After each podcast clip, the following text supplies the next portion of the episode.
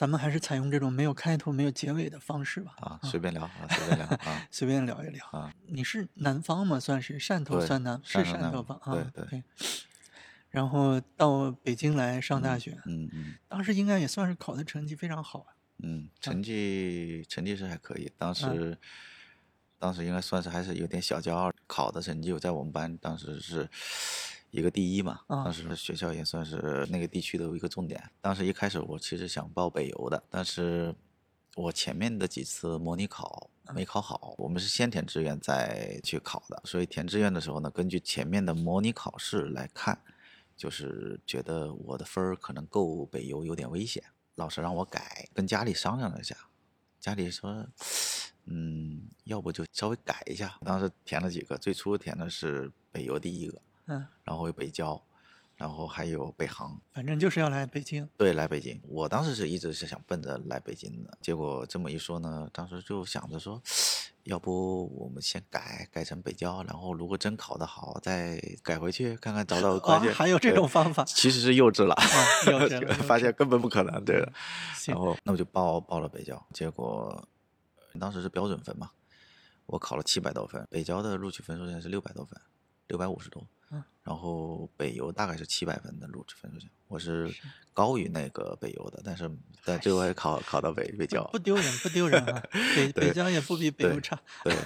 然后呃，其实还好，只是说只当时一个小插曲，其实没有没有太本质的区别。对，而嗯且你上北交，你上计算机嘛，对吧？嗯，对，还不错。我觉得大学这么四年，其实从人生的这种经历来说，其实是还是挺值得回味的。在以前高中的时候就学习，到大学的时候就感觉是那种压力的一个释放，就是没人管了。那时候会会更多想更自由一些，对，嗯，不够不够上进，我觉得从我现在来上大学是吧对，上大学。那肯定是不上进的。对，你也知道我天天玩游戏，其实现在反反思过来，所以你后来进百度，我都挺意外的。我说嗯这怎么混进去的？是是，因为确实我真正其实有一些压力的时候，你不介意我这么直接吗？没问题。没问题呃，其实真正开始有一点压力，开始大三、大四之后，其实大三之后那种学业的压力会更更大、更多，专业的东西更难。然后到大四的时候，你会明显感到你要开始找工作了，那个是那时候会开始感到有些压力，就前面太嗨了。玩玩嗨了，对对，我觉得那个时候真的是不很不成熟，就是选做的什么选择或什么东西，呃，觉得你现在觉得你当初最不成熟的表现是什么？嗯或者做的最不成熟的选择是什么？呃，我觉得是这样，就是不成熟的表现就是你不知道那些，就是真正社会上或者说，呃，你你没有去，你不知道外面发生了什么发生什么，对你也不知道外面需要什么。对，外面需要什么，你根本没去获取这些知识，你没去获取这些资讯。其实你先回过头来，我们在那个时候出来的时候，真的是在一个很大的一个好的行业或者机遇里面。对，如果说是你在那个时候去真正去学或真正去做，我觉得应该比现在会做的就混得更好，或者嗯说你可以做得出来很多东西。但是那个时候只是自己在天马行空的想，是而真正其实自己是眼高手低的。对，但是大学不就应该是象牙塔？我觉得大学不应该想象它，我觉得怎么说呢？应该偏为这个你的下一步去准备。其实我当去百度之前，我其实拿了百度一个 offer，还拿了一个诺基亚一个 offer，就是二零一零年的时候。去百度之前，那我去的那家公司已经感觉到有点危机了，就是因为那那家公司也做手机的，做到后面的时候呢，公司倒闭了。但但他那个倒闭呢，是老板有意识的倒闭，就是他是一个合资企业，然后呢，他也看到了未来像安卓手机这些手机的机会，但是呢，他又不是绝对控股，所以他在管理层这种方式呢，他就通过一些资本运作，他再让这个公司倒掉。倒掉以后呢，他又私下的去联络很多的人，我也是其中之一。然后他把下面的那个公司，其实当时有两个事业部，一个那种 feature phone，一个 smartphone，然后又私私下去联络这些人，把这些能用的人呢，又联络起来呢，搞了两家公司。一家做那种那个 feature phone 的公司，一家做 smartphone 的公司。然后那个时候就开始做那种安卓的那个系统。当时我其实还是有点点迷茫，就想去一些大的公司，更有发展前景的公司去看一下是什么样的。所以当时就是面面了两家，就是一一家百度，一家那个诺基亚，拿了两个 offer。当时诺基亚的这个薪酬还高一些，呃，高高也不多，一千块钱。当时诺基亚那个呃面完以后，那个面面试官对我印象还。不错，当时最终我决定去百度的时候，诺基亚那个面试官还专门给打电话，为什么不不愿来诺基亚？说多好的机会啊！你我们也觉得挺好的。然后后来反正最后你说你们十年以后会倒掉？那时候真不知道，还真没有十年，也就也就几一两年就就倒了。啊！但是那个时候一零年的时候还还是不错的诺基亚，对，所以也就这么来到了百度。你在百度多少年了？现在？从十一年。啊，那那真的是 就 呃，因为是一零年十月份嘛，我其实已经有十一周年了。哎，百度会给那些多少年的员工有什么发个什么？发一个小小奖杯，每年一个还是？不是，就是呃，每年有一个小小的那个百度熊，然后五年就有一个小的杯，然后十年有有一个十年的杯。你进去的第一感觉就是觉得一个是。年轻人多，就是我进去的时候，其实已经是年纪比一般人高了。就是年轻人确实多，而且这些年轻人的素质确实高，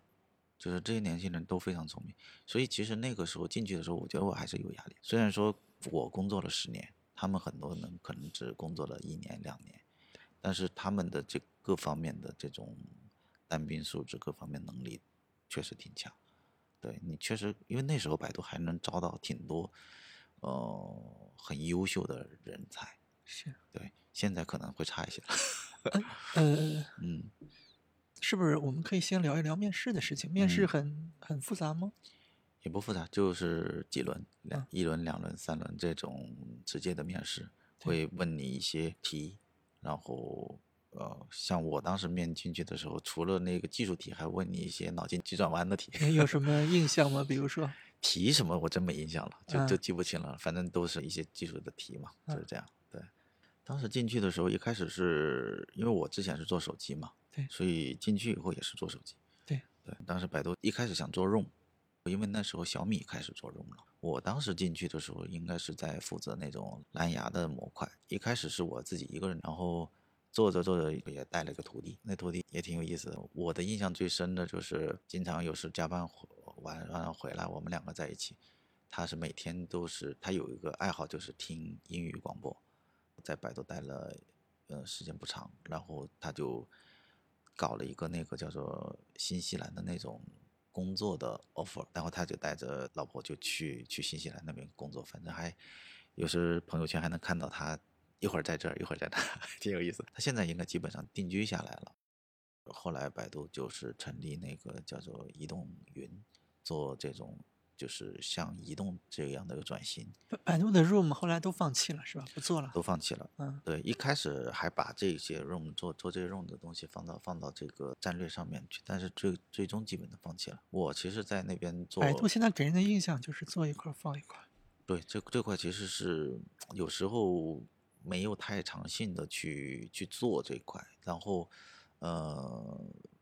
就是有些地方可能比较跟他自己本身的方向比较契合的时候，他就会去坚持做下去，但是也会很多时候也决策也很快，这东西觉得不行马上就砍掉。然后我就后来也转到另外一个方向，去带那种叫做浏览器的内核的这个一个技术团队，当时一开始有十几个人，然后那个时候开始转管理。所以百度它呃内部的职级大概是怎么分的？是管理和技术是完全两条线，是吗？对，它是从 T 五这个级别开始，就是它呃一般你的呃校招生进来，然后就会差不多定级在 T 三左右，然后 T 三、T 四、T 五之后呢，就会开始区分职级，就是 T 五的话呢，它开始可以转管理。管理那边就会有 M 一、M 二、M 三，然后 T 这块呢还可以 T 五、T 六、T 七、T 八、T 九、T 十这样。对，一直最高的话 T 应该到十一，嗯然后管理的话就是一直到你你你严格意义上 CEO 也算是管理的一条线，对就基本上是这样的两条线。是对当然，它是它叫 T 这个系列叫做专业系列，它有 T 系列，也有 P 系列。P 的话呢就是产品，U 的话呢是那些交互设计。除了这两个系列之外呢，还有一个 B 系列，基本上是一些支撑部门、其他的部门。对那那这些职级同等的话，它的收入都是差不多的吗？比如说一个 P P 七和一个它会在一，个范围，会在一个范围里，就是会落在这个范围，在这个范围和范围之间，就不同级别的范围之间会有一些交集，但是基本上是在一个范围里面。就是你某个级别，你有可能会拿到顶薪，你有可能拿到底薪，所以那个时候开始转到转到做管理，然后，嗯、跟做技术比嗯，有什么不一样吗？日常的工作，你你会嗯觉得说你更适合？嗯，怎么说呢？管理我自己有时候就会觉得做管理以后就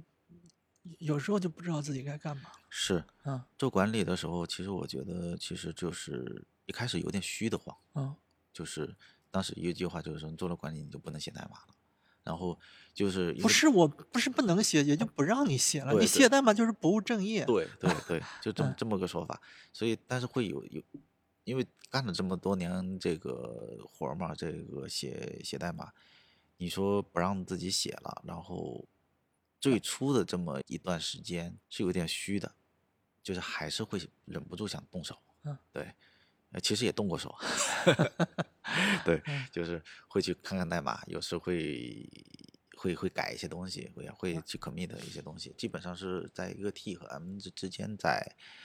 在做一些叫做角色转换。其实嗯后来我们做的这些培训，其实也都讲了，就是你从对事儿、对对代码变为对人，你要做人的工作。我觉得其实有这么几个阶段吧，一开始是忙得不可开交，就什么事情都觉得，哎，我得来，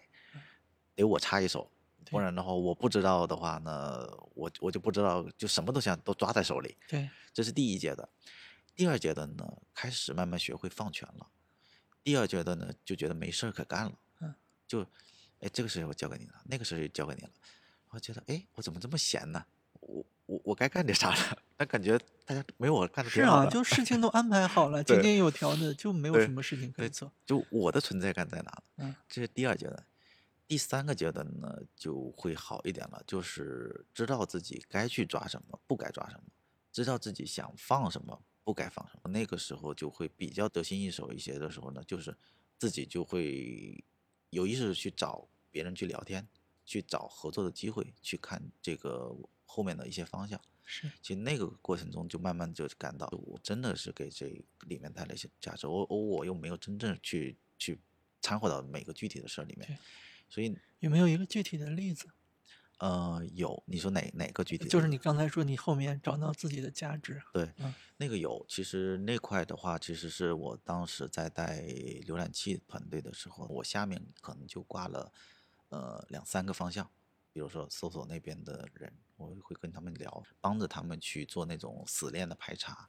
对他，因为死链排查这块也是比较重要的一点，就是他们需要去收集到很多的那种网址，那这些链接呢，有的是不能再访问的。然后这些东西的话呢，就是两种不同的实现思路嘛。一种是从那个云端的思路的话呢，我就会启动一些服务去访问这个链接，看看这链接是不是 OK 的。对，但这个过程其实时效性是是会差的。而另外一种是从端的角度，那我我们是做端的。如果是一个用户访问了这个链接，上一秒是 OK 的，下一秒不行了，那么我可以明确无误的我告诉你，这这个链接不行了。那我们通过这个东西，其实是可以去节约一些呃机器的资源的。所以现在相当于我的理解是说嗯，你现在是在负责移移动 APP 的这一块儿，嗯但是作为一个这边的 M 序列的这个人的话，你嗯其实可以主动的去跟另就是兄弟产品吧，或者说叫搜索产品那边去了解去合作合作，然后去提升双方的价值，对做一些这样的事情。是的，是的，对是对这这种这些东西公司能看到吗？你公司能不能看到是吗？能公司能看到说这是你的价值吗？在百度内部有一些机制可以保证能这个。肯定是肯定是能的，就是你其实最终你是一形成一些那个共同的合作项目，这种合作项目对于双方其实都产生了价值。那我们方便说一下百嗯度内部嗯收入的这个构成范围里边会包含这一块吗？比如说你做了哪些嗯项目会嗯跟你的某一部分的绩效挂钩，还是这方面的有吗？还是说不方便说？他不会直接说是你这个东西对于收入提提升多少，对，对这个东西你很难直接所以这是一个自驱的事情。呃，是是算是自自驱的事情，啊就就是我我不这么做，其实也没什么问题。啊我我因为我只需要做好我自己的分内的这事儿也是可以的。但是如果说你能找到更多的呃合作的场景，其实这个东西对于我们来说，其实我们在考核的时候有个叫做 delta 的这种 delta 的话，其实就是说非你本职之内的工作，你取得了一些不错的那个呃价值。对，就是说还是有一部分，咱们不能说是绩效嘛，或者还嗯是有一部分考核指标嗯是跟这些东西挂钩的。嗯，对。嗯，可能有很多人对于百度还是不了解哈，尤其嗯是我们嗯固定的三个听众，对吧？啊他啊。就我老婆、我老爸嗯 啊，两个听众吧，他他他们对这个不了解，你可以大概介绍一下，嗯。在百度，嗯。尤其像 T 系列或者是呃 M M 比较敏感吧，我们还是说 T 系列或者 P 系列吧，嗯嗯，大概工作多少年，大概收入能到个什么样子？还是说这东西也是一个变化的？嗯，一般我们是这样，就是 T 五以下基本上没有股票。对对，T，所以你刚入职的 T 三、T 四基本上不会分股票，从 T 五以上开始会有一些股票的收入。对，这些都算打包在一起。所以 T 三的话，基本上现在看的话，那么大概在呃年薪的话，应该在二三十万左右。嗯，对。然后如果到 T 六的话，应该在一百万左右，T 六就一百万了。啊一百万左右。一般呃，技术多多长多长时间能到 T 六呀？T 六的话，差不多好的话就好的话能够两年、三年，至少三年。至少三年。对，三年是非常快的，基本上一年一级，这个是非常快的。那差一点的话，或者说你稳步就班，平均来说，五年左右，五年到六年升到 T 六，是也是属于一个偏比较正常的一个速度。是，对，就是你说从 T 三开始，对这样的一个过程。当然，然后之后我说刚才说可能一百万的话，其实，呃，怎么说呢？会可能会有点高，可能会有点高，嗯就是因为这个过程中可能有些人的那个跟你的嗯绩效有关，如果绩效绩效很好，然后呢也有一些这种股票的激励，所以你的这种薪资到到这个一百万是可以的。好，我们说一下稍微轻嗯松点的话题哈，因为我我是完全不了解嗯。那个百度呃对员工有什么好的，就一就意意意料之外的福利有没有？啊意料之外的啊，不能叫意料之外吧，就是呃所谓有特色的吧，啊，基本上是互联网都有啊，比如说呢，这水果啊，水果，什么时候有水果？中午啊，啊，中午对中午固定发吗？对中午下午的样子，嗯嗯，固定发水果嘛。那个其他，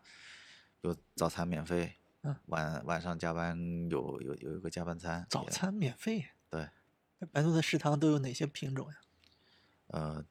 自从没去过，这是村里人。自从免费以后就就差了一些，但但但也该有的有有有那个包子、油条、豆浆、那个粥什么东西，嗯豆腐脑儿都都都有，该有的也都有，百度是工作时间弹性吗？弹性，嗯一般研发大概是个什么样的节奏？嗯、呃挺多的人其实年轻人比较多嘛，年轻人很多都愿意来的晚，可能十点钟嗯是比较普通大家到的时间，对，十点到十一点之间到到公司的是绝大部分嗯，对，晚上走的话呢，那个也很多人差不多也到晚上八九点，啊、挺挺多人走九点钟走的，很大原因是可以打车，对打车公司报是吧？公司报，所以有企业账户。嗯对对对，所以这这些东西其实基本上是那个时间是在这么一个范围嗯啊，嗯嗯嗯好，那那我们聊一些稍微敏感一点的吧哈。我问你一些尖锐的问题，嗯你可以回答，也可以不回答啊。比如说你，我对百度的态度，你一向是很很很知道的知道对，但是这个事情呢，先从竞价排名开始开启吧。你怎么看待这个事情？竞价排名这事儿是吧？嗯其实竞价排名这个事儿，首先一个本身谷歌就现业做了，首先现在还是吗？现在就是商业那边的逻辑，我不是特别清楚啊。但因为它其实是，呃，我知道有有这么一个事，但是它现在我原来了解的好像是说有一些改变，就是它不完全是按照价格较高的走，就是这种算法其实是是有改变的。对对，不是说你可以通过运作就提升排名的，不是。然后另外一个，这里面有一点，当时也是从外面了解到的，也不是外面了解，就是我们在谈论中能了解到的一些情况，就是实际上它这种是，呃，偏有一种生态上面的，就是一个游戏规则。它比如说我定了这么个游戏规则，好，但是这个过程中呢，就会有一些人，你比如说原来一直说的莆田系这这些人，对，他会对这个规则玩的特别透，就好就好像比如说你你定了一个就是类似于拍卖会上面定的一个拍卖规则，我不是价高者得，嗯但是我我可能是说我在你这个过程中我定一个，比如说百分之七十的那个价，是但是往往也是被他们拿到，就是就是有会有一批人他已经。就是最早知道百度的流量的价值的这批人，他已经非常熟悉你这个生态了。然后结果发现道高一尺，魔高一丈，所以这个过程中呢，就最终最终会发现，就头部的那些人，他把这些流量他都占了，然后就是这个其实从生态上面来说，就造成了一些影响。我听你好像是在为百度辩护呀。呃，你说竞价排名这事儿是吧？我们就直接说莆田系吧。嗯嗯嗯，莆田系确实这这块它那个你好像是说，嗯呃，因为当时其实有很大争议嘛，就是嗯说嗯。那件事情哈，就是嗯。魏魏则西是吧？魏则啊西，对。那件事情，嗯我不知道百度内部会怎么看，会觉得说他也有责任，还是说这完全是被别人利用的一个东西？那倒那倒不是，其实从内部上面来看，还是对这个事情其实反思还蛮蛮深刻的。嗯，因为其实等于是说，嗯，等于其实是那个时候，其实应该是说那个时候你在百度吗？我在，嗯，其实那个时候其实是一个，呃，我也能感觉到当时的一个一个一个氛围，其实是说会对于，其实相当于一个考核的文化，就是当时会考核那种收入，就是各个部门都是一刀切，都会去考核收入。我觉我觉得这个里面其实，呃，可能有一些管理上面的不成熟的地方。你是说在魏则西之前？魏则西之前这种东西有会有一些这种管理的考核，可能会大家会去考核这种，其实考核是一个风向标，就是对你比如说我们在政府上面我们要求 GDP，对，那么大家就会玩命的搞这种 GDP 的数据，是对吧？是我这个东西房子好扒了建建建了扒，那 GDP 也能上来，但是实际上这个没价值。那当那段时间我我我们不说我知道跟政府有关的事儿。对对 对，我我觉得那个时候其实就是一个，反正这这些我瞎讲，你到时候啊你到到时候该该该删的删删。对，反正就是说，这个过程中其实就是一个考核的一个一个方向，就是你如果这个考核指标定的不是那么考虑周到的话，比如说当时是说考虑要要要看那个 GMV，谁在这边流水高嘛，对，要看流水。呃，你说从一个商业公司或者说一个 BU 来说，考核这个流水，你说没道理吗？也是有道理的，就是因为你你你公司还是要盈利要赚钱，你看看 GMV，看看每个 BU 的 GMV，但这种东西，呃，你除了 GMV 之外，没有其他的一些这种这种条条框框去限制的话，那就很容易走偏。所以那个时候就会开始，比如到到那个时候就贴吧嘛，嗯，卖吧嗯，这种情况就是，因为对于本身这样的一个产品来讲，它如果只靠哈它的 GMV 的话，那它就有可能，如果说是这个负责人又没呃有做这个缩写是什么的缩写？GMV，嗯，GMV 代表什么？就是其实你可以认认为就是一个流水，你这边的一些业务产生的这种代表你一个月挣了多少钱，挣了多少钱，对，直白的说是对对对对对，所以这这个是一个，所以如果说是，但但具体，因为我这边当时也不不算是一个高嗯高层，我我不知道除了这这些考核，因为我只是说当时从公司一些公开的材料上面看到，会说去那时候提这个东西会比较多，嗯呃，所以我从我的角度来说，我就觉得可能是这个原因会导致大家那这个事情发生以后，应该其实，呃，肯定公司也承受很大的压力啊。嗯。当时你们你们内部有什么感受到这方面的事情？你还记得吗？那基本上这条线的人全裁的，中间是那个那个那个负责人全全裁。我知道，就呃，相当于是业务线对，啊。就是肯定这个事情出来以后，就是会有很多的问题嘛，就大家看到了这这些问题，然后后面的话也在对于这种就是商业这块的这种当时叫做价值观。对也进行了反思，当时也就提出来一个不能让这个劣劣币驱逐良币，那么要让这个良币驱逐劣币，然后提出了更多的对于，呃，就是说，呃，因为以前的话更多的是说我提供这样的一个广告位，那么你把广告放进来就 OK 了。那其实很多时候百度是不太清楚你这广告放的内容是什么。是然后其实现在的话呢，会要求你更多的承担起这个责任，你要去看到这些内容是啥，要去做这个审核。这个其实对于公司的运营成本来说是会大量的增加。然后，但这个事情其实是确实是在做，嗯这个的过程其实呃可能会比较复杂，具具体其实我也没负责过，但但我只是说了解到一些这样的一些变化。对对对，嗯。好，那那你你们自或者说你在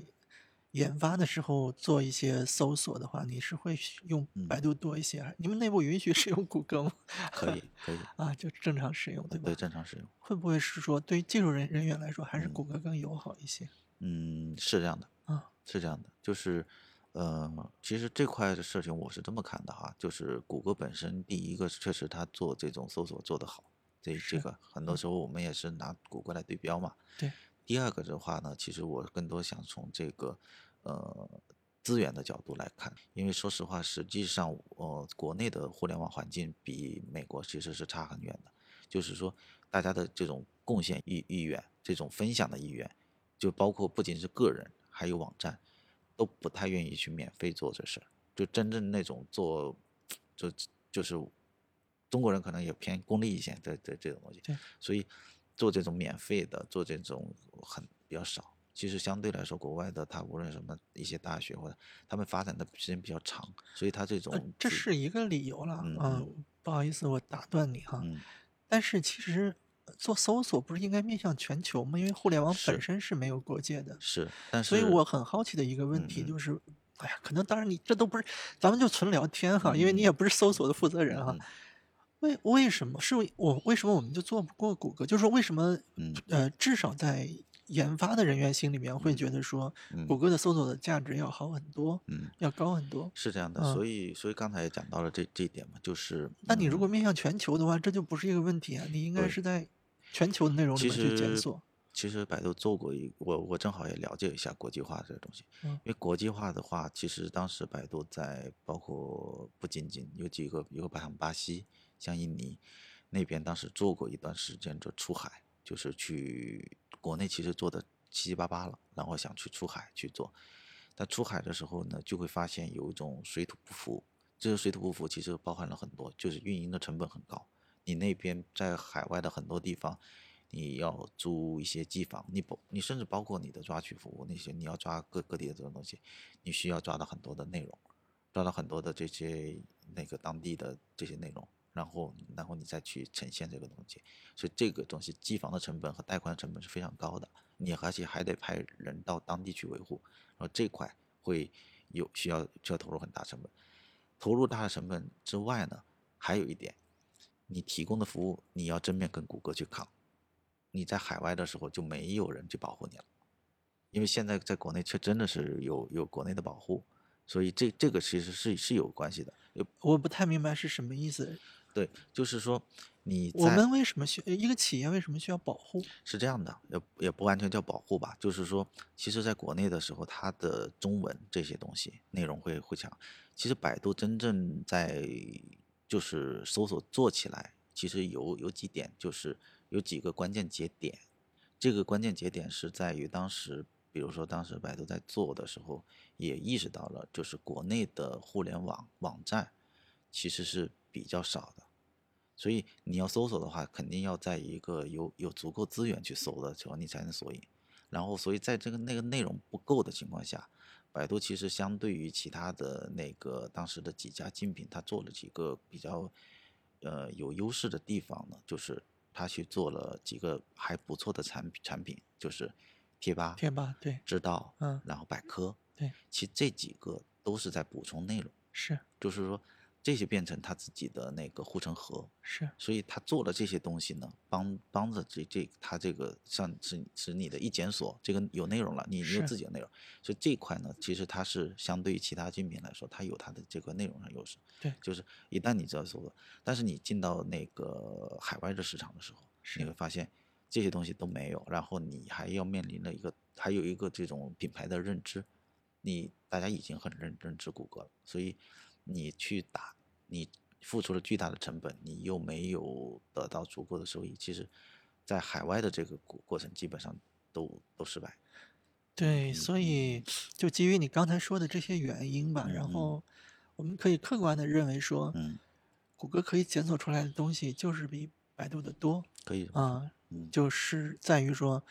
呃，以现在目前百度的体量，没有办法说投入更多的资源去嗯抓取更嗯。有价值的嗯。那些内容，嗯。觉得有点牵强。我觉得嗯。以百度，即即便现在弱一些的体量，应该嗯。因为因为搜索肯定还是百度的主营业务嘛，对对吧？对，那我们问问一个更敏感的问嗯题啊，这个就完全是坊间传言了，嗯嗯，说谷歌离开中国跟百度有关。这个我真不知道。就是说，从我们这边了解到的，就是跟百度的关系不大，因为实际上谷歌离开的时候，它的离开前它的市场份额就已经很低了，甚至它离开了以后，真正受益的是三六零，就三六零那个时候突然把那个谷歌走的大概十个点多多少点的那个都接受对，都接手了。百度反而没有真正拿到很多，所以那个时候百度对于三六零一度的很很很担心，对，就是三六零这边对于百度的这个，但最终其实发现，呃，没有三六零没有真正对百度产生影响，对，对，是这样，另外就是，嗯。因为你这也算是这个算国内网一线的这种互联网从业者了，你能不能总嗯体评价一下我们现在？我不是问你让你说那些不该说的哈，就嗯。是评价一下我们国内整个的这个互联网的发展，嗯。跟国外对比的话，你会嗯。觉得说，因为有一种声音会说我们现在在很多方面很有优势，嗯。比如说我们的微信扫码支付，因为动不嗯动就说这些事情啊，就是就感觉我们现在已经是世界一嗯流的这个互嗯联网强国，嗯然后我们还要引领这个国际潮流什么之类嗯的。嗯。但是你作为一个互联网的一个，嗯反正距离非常近的这么一个从嗯业者，你可不可以客观的评价一下？嗯你觉得我们现在互联网的发展大概是一个什么样的规律啊？什么样的嗯位置啊？这样嗯，我觉得它现在的这种位置啊，其实跟跟现在国家的这样的一个位置其实有点类似，就是说我们在某些点上其实确实是有优势的，但是呢，整体是落后的，就大概是这样。就是说，呃，为什么这么说呢？其实我是觉得，因为我之前去去那个前几年去参加过谷歌 I/O，然后看他们谷歌 I/O 当时的就现场也做了一些这种他们他们认为很炫的功能，但是我们一看，哎，这些功能感觉这么眼熟呢，好像我们都都都用过，都上过，但他他们那边好像是一个新的东西，就是说，实际上在应用这个层面，其实国内已经有确实有领先，包括扫码支付这些东西，确实有领先。就是我们在不断的用户各种应用需求上，因为遇到了很多的情况，然后在这上面有很多的创新，这一点上面我们确实有有引领。但是话又说回来，另外一方面就是，你这些应用上面的引领，但你在你仍然在别人的基础上，你仍然在别人的基础建设上面去引领的。是，对，所以在这个这些关键的核心底层的这些基础上面，我们仍然是全面落后。不然的话，你像华为这么强大的公司，不会说突然说我给你那停芯芯片，片断供，对，就你就问，包括互联网这个搞得这么这么花里胡哨，大家这么这么这么好像很强大一样，但是其实美国并不会不 care 去制裁任何一家互联网公司对，因为这些公司不对他们的真正的产生，就是没有，其实是没有办法卡脖子的你。没有核核心技术，对，你你只是应用技术。是，你无论是那个那个阿里、腾讯还有百度，他们都是应用技术，他不没办法你别人在你的这个生态上面去去去去做，别人我我我做的什么东西不在你这上面，你在你只只是自己玩的很嗨，是这样，所以其实现在这些互联网公司也在投入技术，想想做一些基础建设。我觉得其实，嗯，至少说我觉得。现在的国内的互联网也好，然后或者国内的这种技术人员也好，现在是到了一个阶段，就是说，呃，可能前面的一段时间里面，我们其实是在很多时候去学去看，就是，但是现在有到了一个阶段，是有点是从这种从业人员的规模和人员素质上来说。是不弱于那个美国那边的这样的，是有这么一个基数的，而且我们现在的眼界已经也差不多跟他们齐平了，就是很多时候，但只是说我们很多时候的这种积累还不够他多。为什么说这么说呢？就是其实我我前面也说了，我当原来带了那个内核的那种技术团队，呃，当时我们之前做了一些这种嗯那个内核的技术，我们当然我们是在他的那个。那个开源的项目上面去做的，但是在这这个过程中做的过程中，我们当时也是面对我们自己的问题的时候，我们提出了一些解决方案，然后我们去做这种叫做优化的点也好，然后然后我们那时我给我一个比较比较印象比较深刻的是说，当我们做出那个点的时候，我们去看谷歌他们的开源项目上面，是半年之后发现他们也起了一个这样类似的项目。说明大家其实是脑子基本上是大家是在一个一个差不多的一个频道上面，就是前后脚，嗯就是说我们有时是能够想在他前面的，因为我们也是确实站在巨人的肩上，但是我们其实确实还很难说我们，因为我们还是站在他们上面，我们完整的做一个这样的东西出来，但是我觉得不是说我们不能，嗯而是说也需要一个时机。对对，所以这个我觉得其实差不多是这样的一个水准，就是说我们有些点我们已经具备了可以超越的过程，但这个东西还需要一定时间积累，是，是这样的。对，可能跟国家的新闻稿差不多。嗯嗯确实我是这么感觉的，因为包嗯括那个真正真正做的时候也是发现是这样，就是我们确实做的有些点比他做的要好，嗯，但是我们又是确实基于别人的那个基础上面，你比如说有些核心的东西，那你像那种 GS 引擎这种最核心的编编译的编译的这些东西，我们做不了。就是我想，我曾经尝试去国内招这样的人，招不到，对，没有这样的人，是，所以这个就是我们就这种基础建设，我们是远远落后的。就是这种这这种编译器的引擎，就跟硬件里面的芯片一样，这个是最最最核心的。是，就我嗯，所以这个是本质区别嘛？就是我们我们我觉得还是不能够沉迷于说一些那种很很浮表面的那种东西很浅层的应用层的东西，然后就觉得说我们多牛逼。对，对，实际上那个差距是很容易追赶的，是，但是底层的东西是特非常难追赶的。对啊，对，这话题咱们就不聊了哈。嗯嗯，你你你多长时间没回去过了？一年两年，其实汕头算我第二故乡。啊对对，因为我我真正出生是出生在江西嘛，我是在江西上完小学，然后在汕头那上完中学，然后来到北京，是这样的。所以汕头不是那个潮汕人比较著名的牛肉爱是吧？牛肉火锅，对这些东西，汕头吃的东西挺好的，就是可惜都是荤的，啊，对，嗯也有肠粉，对，大概是这些东西。气候能适应。我气候没什么问题。啊对，说实话，我有时回南方我有点不适应，就是南方那种潮湿，我我现在是有点不适应了。啊，因为北京确实比较干燥，对，是回去的话，在那种比较闷热的天气下，你不在空调里面，你出去有点受不了。对，反正这个东西现在想的，不知道当时是怎么过来的。是啊，是啊，很多我我之前，尤其是很多南方人、台湾人，嗯嗯之前问过几个台湾人，嗯到了北京，嗯，气候是很难适应的啊，对嗯他们来说比较说。干燥。嗯，对，那你现在有时候会考虑人生的意义吗，会会想。嗯，嗯嗯。有什么心得感悟可以跟我们分享？我觉得像我这样的属于七十年代末，然后八十年代初这这种这个年龄段的人，可能做一些事情顾虑比较多，然后瞻前顾后，或者说是有时候这些这些多。正常，嗯但是实际上现在的年轻人已经没有那么多顾虑了，他们会比我们自信很多，因为我们出生的那个年代其实是物资刚开始从匮乏到逐步比较多的这样的一个过程。其实这一代人会很容易陷入到追求物质的过程。是对，但是现在的更后一代的人，他出其实出生的时候物质上面来说不匮乏了，所以他们会更多的想去追求自我，追求自己的兴趣，而不是说我为了生存。我是我我可能偏乐观一点，哎，主要还是因为你衣食无忧，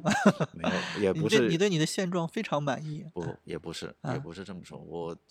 到到四十岁一定有自己的各种人生的焦虑，就不是说真的是说在外面看的那么光鲜或怎么样，就啊在一线大厂衣食无忧什么的那你说你现在的焦虑是啥？啊，当然会有焦虑。你中中年了，上有老下有小，就是说家家有本难念的经，都有，对都有。其实我孩子也还小，那么现在刚上小学，是，对吧？他还有十几年的路，对吧？对于我来说，那意味着我还得要供养到他上上大。你你小孩都已经上大学，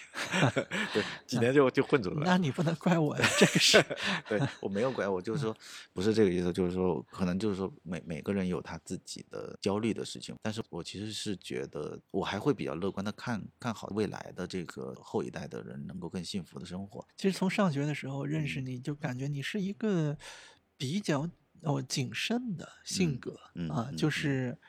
一个是谨慎，一个就嗯是我我们说不惹事吧啊这样大概是嗯这样可以这么说是啊，对嗯。然后其实能能咱们今天能坐下来聊一会儿，我都嗯已经很意外了。我这这不太像是你当年的这个性是格。是，我觉得我自己也会有些变化，就是可能之前的，就是因为你跟我说的话，我第一个念想是说，嗯、我可能不知道有什么好聊的，所以我才嗯会跟你说，我更我是更好的倾听者。但是我之所以说想说过来聊一下，其实就是因为我对百度的态度不好。也也也也 不是也不是，就是说这是也是一个挺好的一个经历，嗯也尝试一下也没什么不好的。当然，当然，嗯对对对，所以我觉得那就过来而且我觉得通过你今天的分享，我、嗯我不能说我就认可百度了，那嗯。肯定是不会有那么大的转变。可能我以后还是会尽量不用百度 但是呢，呃，也会有一点不同，也会嗯。理解到说，可能我以前会说会不会有百度会有主观恶意在里面，嗯嗯那这次我可能会想说，可能我们也可以考虑一下，可能嗯。它也只是一个时代的一个产物，或者说时代的一个结果，嗯或者说是环境的一个结果。嗯呃，不见得说有太多的主观恶意在里边儿嗯，啊。我我差不多也是这么个理解，就是说，嗯，其实这个过程中有些事情其实是跟环境、跟你的人的做的决断有一定关系。因为我现在带了一些团队以后，我也会发现，就是当我给我的团队设定一个目标的时候，因为人都是都很聪明，人家想哦，老板，你看你看这个是不是？你喜欢说好话的，或者说你喜欢要要要要什么样的？行，我做给你看，我给你找这些东西。所以这就是意味着你给出一个这样的一个规则或什么东西，你要想出更多的后面的这些东西来防止这些东西恶化。对，就很多时候是这样。我我我明白这个意思哈，对，我明白你刚才表达的点，就是说，尤其这个现象在我们嗯东方人身上好像更明显一点啊，就可能我们我们也不能说的很严重，说好像嗯封建残留吧，但多多少少有点类似的东西，就是就就是呃，上有所好，下必复焉嘛，下必生焉，对，大概是这样。。但是我其实很好奇，为什么这我们不能说西方没有啊，嗯但是嗯。至少从两个地方诞生出来的公嗯司，嗯或者从嗯百度和谷嗯歌。来看，嗯。呃，会给人一个感觉，说谷嗯歌很好的避免了这些东西嗯啊。嗯。就直到现在说，我们说这个谷歌这个，可能我了解的也不多，但是就有限的认知来说，嗯。嗯，没有听说它嗯会产生什么。嗯。我们不要说导致人死亡了，可能嗯就就不会没有啊，就大家会认可说谷歌是一个很好的公是司。是是，对，那这个如果我们也不能怪 百度的话，那我们应该怪谁呢？嗯嗯。或者说我们以后就这个事情本身来说，其实百度官方的讲的，其实也是认为这块从就是需要更多的强调社会价值，所以你这这个东西自己本身就是有责任的。呃，我知道，呃可对对对我知道百度也会这样说对。我们无论出于什么样的目的，我我其实现在都不是在想说百度，嗯嗯我是想说的是，我们可能十年以后，我不知道，或者说二十年、嗯五十年以后，嗯谷歌也不在了，百度嗯也不在了，嗯但那个时候诞生出来的一个新的公司，嗯它会是下一个谷歌还是下一个百度？嗯蛮有意思哈，嗯，就是说呃，怎么样的土壤嗯，产生出一个怎么样的公司，会不会有这种可能性？我觉得是这样的，就是这块的话，嗯，你如果抛开只是百度和你或者放到更长的这个路径上来看的话，其实它这个过程就是一个，就是社会是在发展的，在这个发展过程中，它会越来越关注到更多人的利益，关注到更多的问题。你可能最初的时候，你甚至在，比如说甚至改革开放，甚至更早的时候，那个时候真的是，那你就是说谁胆大谁就能赚到钱，谁谁谁手黑谁就能赚到钱。其实慢慢慢慢的这种东西在在转变，篱笆在扎牢，然后会有更多的这种让大家更多的关注到这些社会公平正义的事情，就是信息的发达，让更多的人的生活水平在在变好，也会更促使更多人去关注这个社会，所以慢慢慢慢这种关注不是说没没意义，这种关注会会产生社会的进步，这种进步再回回答到你刚才说将来是产生什么样的一个新的公司，那这个公司一定会比前面的会更好，也就是说他们会更更加明白，就哦我们做这个东西不仅仅是要赚钱，我要更多的社会价值，我要传递更多的这个这个促进社会的进步。其实这个东西也是社会的一个缩影，一个阶段。每个阶段的企业家也会带有这个年代的烙印，我是这么觉得。对对，啊，没想到你这么能说哈。对，是这样，因为 总是感觉你是一个非常的乐观主义者。呃比如说，我说担心孩子，你说孩子你一点都不用担心；我说担心将来的企业，你说企业你不用担心。然后我们拭目以待吧。好，感谢大家收听我们这期的节目，下期再见，拜拜。拜拜。